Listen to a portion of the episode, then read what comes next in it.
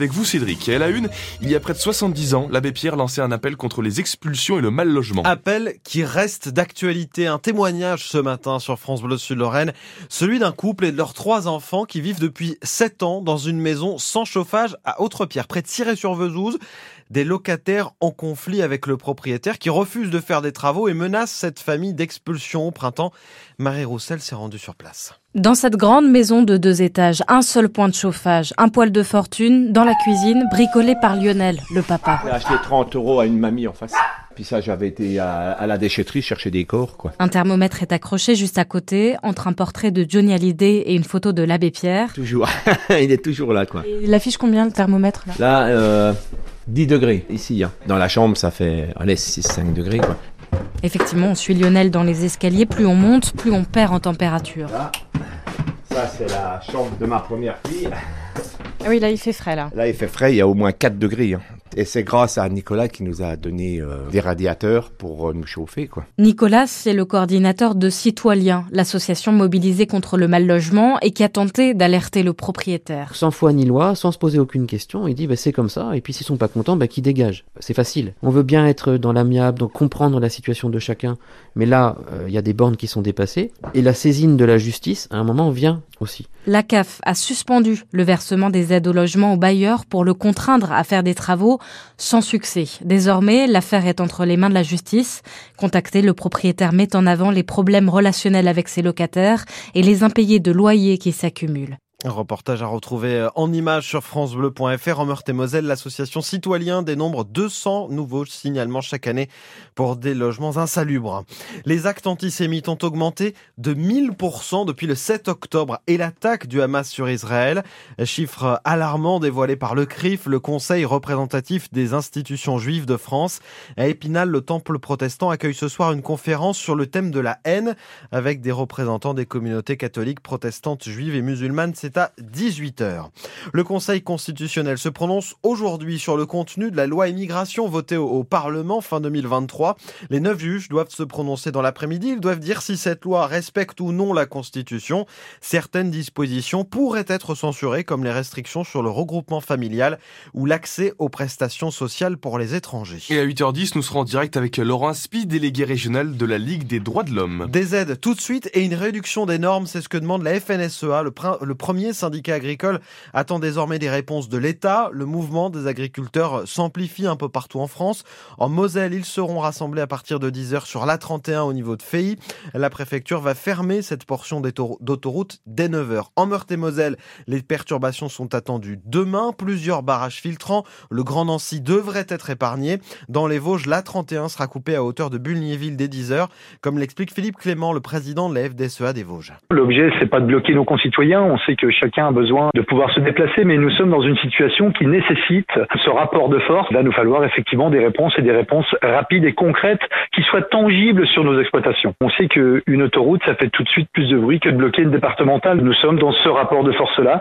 On va dire qu'aujourd'hui, malheureusement, l'état de mes troupes, c'est déjà une grande tristesse par rapport au drame qui s'est joué à Montière en Ariège, où malheureusement une manifestante de 35 ans et sa fille ont perdu la vie. Donc il y a une solidarité du monde agricole et de mes agriculteurs vosgiens, même si l'Ariège On a une pensée bien évidemment pour cette maman, pour cet enfant qui sont partis tragiquement et pour toute leur famille. Nous sommes sur une situation de ras-le-bol, d'exaspération, et cette exaspération, elle couvre depuis tellement longtemps qu'il va falloir s'inscrire peut-être dans une durée de façon à pouvoir faire bouger les lignes d'un certain nombre de dossiers. Et la préfecture de Meurthe-et-Moselle vous demande d'anticiper ces perturbations demain en avançant ou en retardant vos déplacements. 288 magasins casinos vont être euh, vendus à Auchan et Intermarché L'hypermarché Casino d'Épinal sera euh, repris par Intermarché d'ailleurs.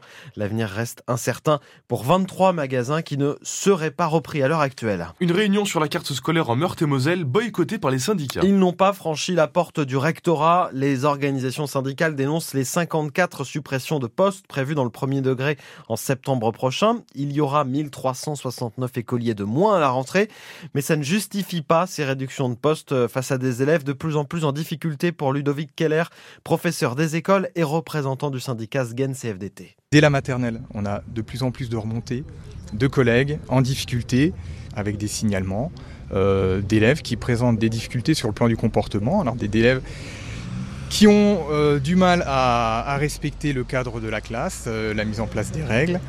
Des, troubles du comportement qui se manifestent de, façon très diverse. Mais très compliqué dans une classe qui peut être chargée en maternelle, entre 25 et 30 élèves. Il suffit d'avoir 2-3 élèves avec des troubles du comportement euh, particuliers, compliqués à gérer, pour que la classe soit extrêmement difficile à gérer.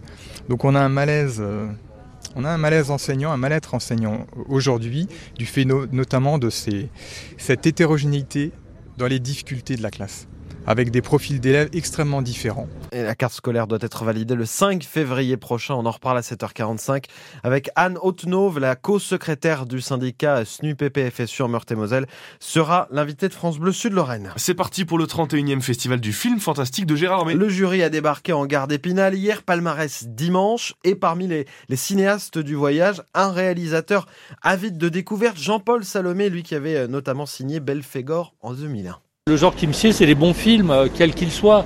Donc c'est vrai que là, on est dans un genre assez spécifique. C'est très intéressant, d'autant qu'il y a un renouveau dans le cinéma français. Il y a deux réalisateurs euh, dont les films euh, sont sortis récemment, Les Gueules Noires et Vermine.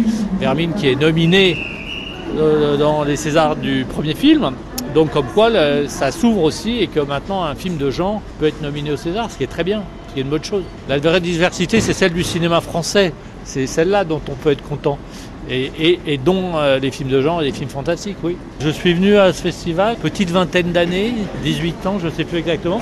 Donc euh, oui, oui, je suis très content de, revenir, de voir des films fantastiques, de rencontrer des collègues, euh, d'échanger.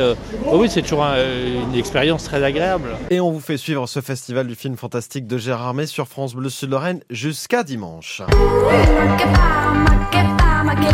Vous reconnaissez?